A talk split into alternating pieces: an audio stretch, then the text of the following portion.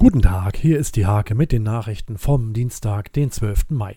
Auf der Nienburger Festwiese öffnet am Mittwoch das größte Freiluftkino im Landkreis. Auf der Veranstaltungsfläche sollen zunächst vier Wochen lang aktuelle Kinofilme gezeigt werden. In der Papierfabrik in Hoya brannten rund 200 Kubikmeter Papier. Die Brandursache ist noch unklar. Rund 75 Feuerwehrkräfte waren im Einsatz. Die Gastronomie im Landkreis darf nach langer Zwangspause wieder die Türen öffnen. Georgios Pechlivanudis vom Nienburger Cappuccino erklärt, welche Vorgaben zu beachten sind.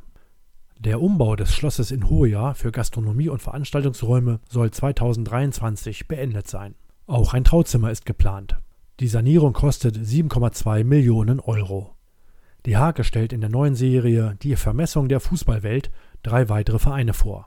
Diesmal haben wir den Rot-Weiß Estorf Leseringen, den SV Rehburg und den SV Husum besucht. Diese und viele weitere Themen lest ihr in der Hake vom 12. Mai oder auf www.diehake.de.